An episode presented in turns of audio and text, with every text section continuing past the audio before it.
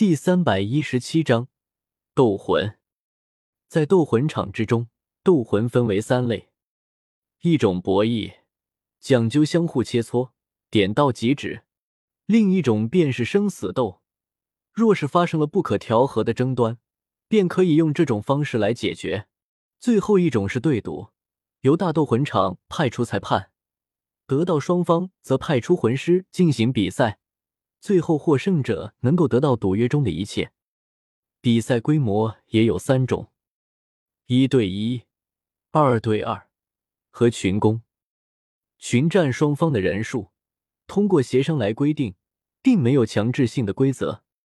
在斗魂场的正中间有一块巨大的石碑，上面写着的名字都是在斗魂中战死的人的名字。报名是吧？斗魂场负责接待的女子看着前来的萧天等人，冷冷的出声说道：“欢迎刚入。”就将一张表格递到了他们的面前，上面要他们填写包括姓名、年龄、出生地和武魂以及武魂等级，然后就可以领取最初的铁斗魂徽章。注册费用每人十金币。至于这个注册费用，他们自然不能指望那个抠门到死的铁公鸡弗兰德帮他们出。注册并不是什么麻烦的事情，只花了不到二十分钟，便已经全部注册完了。弗兰德带着他们到博弈类斗魂区，随后自己便径直的走进了斗魂场之中。走吧，我们这种新手是只能在分斗魂场进行的比试的。他们八个人是一起来的。自然也被分到了同一个斗魂场，只不过因为戴沐白和萧天的红力魂力高，对手也是魂尊级，而其他人的对手都是大魂师而已。对手的不同，也让萧天和戴沐白两个魂尊和唐三几个大魂师分开。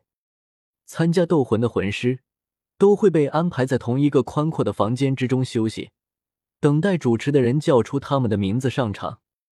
萧天和戴沐白两个人一进休息区，所有的魂师便都朝到他们看了过去。他们并不知道他们要战斗的对手是谁，所以这里的每一个人都有可能是他们像一场斗魂的对手。更重要的是，萧天和戴沐白的年纪对他们来说实在太年轻了。萧天相信唐三他们那边也是同样的情况，毕竟都是能够进史莱克学院的怪物。十几岁便已经到达了二十至三十级，一个人一天只能打一场啊，不知道什么时候才能凑够积分。萧天随便找了个地方坐了下去，朝着戴沐白挥了挥手，把戴沐白也招呼了过去。他们斗魂的次数，弗兰德已经跟他们说过，每个魂师人一天只能参加一场，也就是说，就算达到全胜，也至少需要一百天才能够晋级到铜徽章。而要到银徽章，至少要打两百场。不过萧天是有自信能够用最短的时间达到银斗魂徽章的。虽然这里因为斗气的不足，让他的斗气使用有了限制，但是在他穿越之前的世界玩游戏，有一种说法叫做卡级。既然如果魂力到了，如果不获得下一个魂环，也无法突破到下一个等级，那么他就卡在三十九级。不去获得第四个魂环，这样一来，他便能够保证在魂尊这个等级达到近乎全胜。兵不厌诈嘛，这也是他从前世带过来的经验。看来我比较好运，第一个先上。萧天看着台上已经开始叫着他名字的主持人，无奈的耸了耸肩。一对一斗魂区的对阵是根据抽签进行的。他被抽到第一个上也还算可以。作为让魂师战斗的斗魂场，竞技台的面积并不小，直径便有二十米，对于他们来说有着足够的空间让他们发挥。你就是我的对手吗？一个瘦小的身影飞速出现在了萧天的对面，听他的声音看起来像是一个女的，黑衣裳蒙面，身材娇小，是敏攻系魂师。丹慕白在台下看着萧天的对手，皱眉出声道：“看萧天对手的动作，他的速度应该是要比同等级的强攻系魂师要快。虽然还不知道他的武魂是什么，但这个人是敏攻系魂师，这一点已经不需要多说什么了。萧天，三十七级魂尊，武魂幻雷。入乡随俗，萧天看着他的对手，将自己的名号报了出来。叶青，三十五级魂尊，武魂飞鼠。那女子说着，双手一挥，身上亮出三个魂环，手上也开始生长出细长的爪子。还没等萧天摆开架势，他就已经朝着萧天冲了过去。三十五级打三十七级，他的魂力已经落后，但好在身为敏攻系魂师，他还是可以选择先发制人。正好拿你试试我的魂环技能。萧天也不慌不忙，看着叶青笑了笑。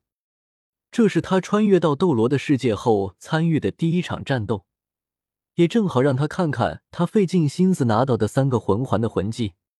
第一魂技雷父。他身上第一个白色魂环亮了起来，一道道雷电缠绕在了他的双手和双腿上。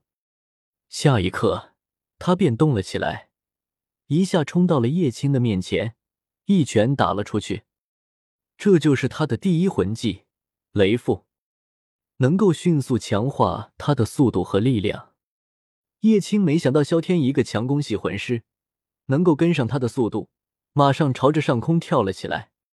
第二魂技雷神，看着叶青躲开自己的攻击，萧天也不怎么在意，身上第二个白色魂环亮了起来。他手中的雷电像是凝成了一股绳一般，朝着叶青飞了过去，一下将叶青绑了起来。强大的电流瞬间把叶青麻痹。第三魂技万雷天牢引。萧天看了已经动弹不得的叶青一眼。身上第三个紫色魂环亮起，一道道雷电以他为中心，向着四周散发了开来，像是一道雷网一般扩散。全凭鸟根本没有躲闪走位的余地，只是一眨眼的功夫，三个混迹的组合就把叶青打倒在地上。哎，妹子，别怪我不懂得怜香惜玉，我已经下手很轻了。他看着已经被他电得失去意识的叶青，无奈的摇了摇头。第一次用魂力下手没轻没重的，胜者魂尊萧天。主持人快步走到斗魂台上，举起萧天的手，大声宣布起来：“战斗达到这份上，已经没有任何悬念了。”干得不错。戴沐白在台下看着朝他走过来的萧天。忍不住朝他竖起了大拇指。萧天的魂力、武魂还有魂魂搭配，无疑都是最好的，至少不会在他之下。刚才他在台下看萧天战斗的时候，就一直在脑海中想着，如果是他，他能不能战胜萧天？至于答案，他自己也说不准。等下好像有好戏看。萧天看了看台上。如果他没有记错，唐三和朱竹清等下会分到同一场，那个才是有看头的。下一场，新人唐三对朱竹清。果不其然，主持人已经开始念出他们熟悉的名字。兄弟，下手轻点。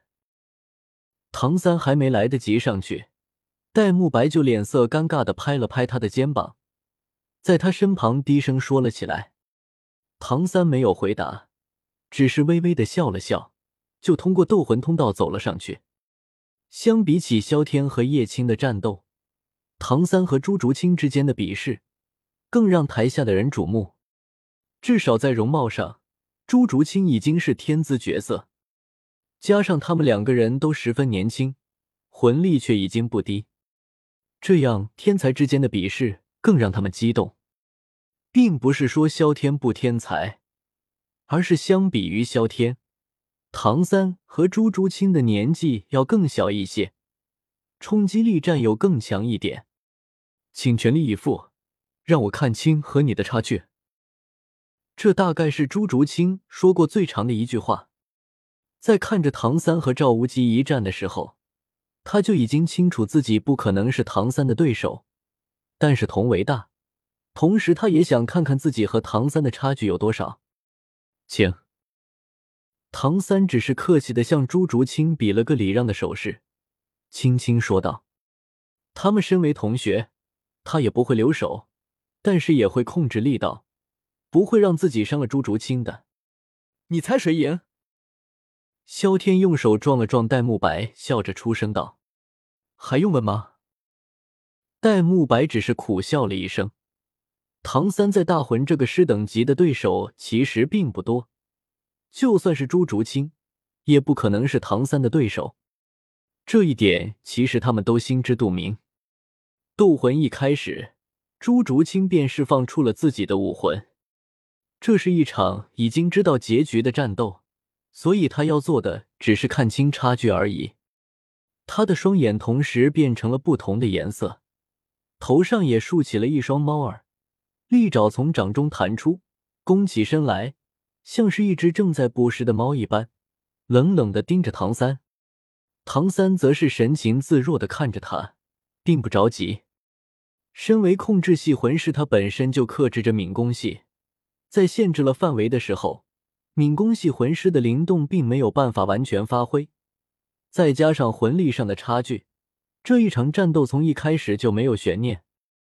朱竹清并没有让唐三久等，身躯骤然弹起。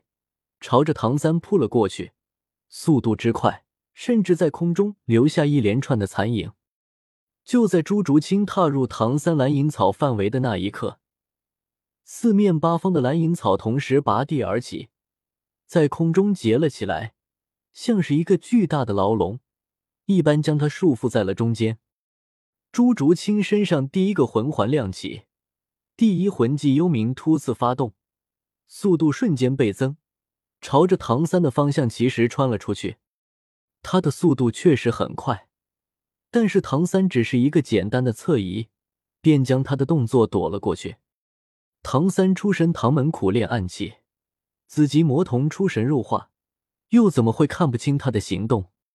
加上鬼影迷踪步的诡异身法，轻易将唐三的身体拉出了朱竹清的攻击范围，立着带着破空声。贴着唐三的身体划过，却并没有击中唐三。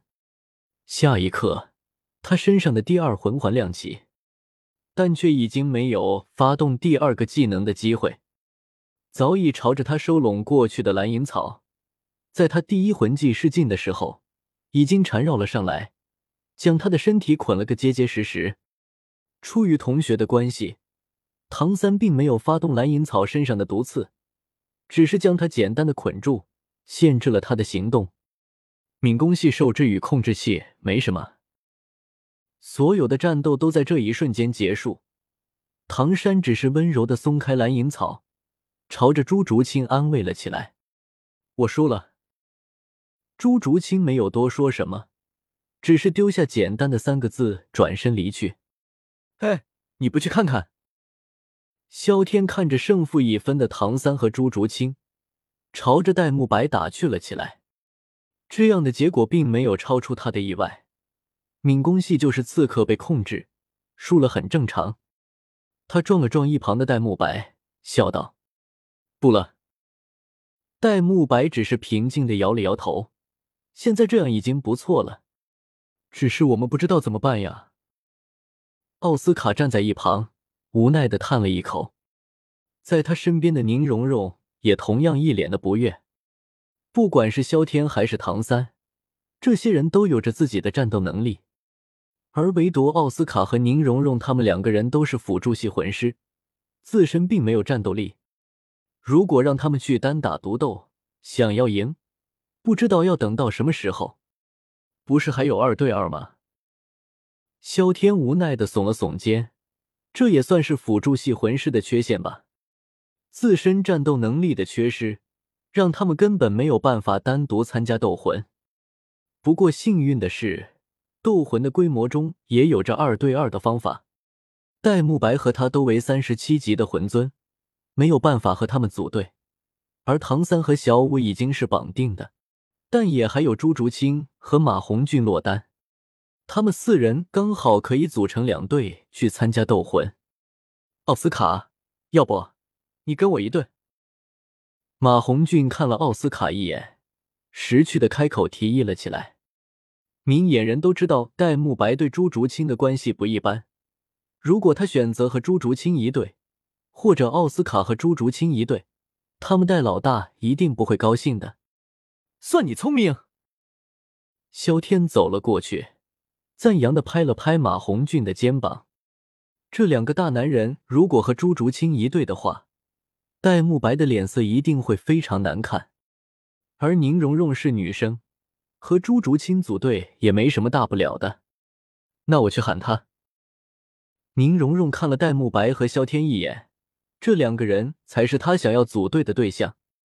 但是无奈他的魂力和他们并不是一个等级的，也只好去找朱竹清了。不然单凭他自己一个人，想要毕业也不知道要等到何年何月。本章完。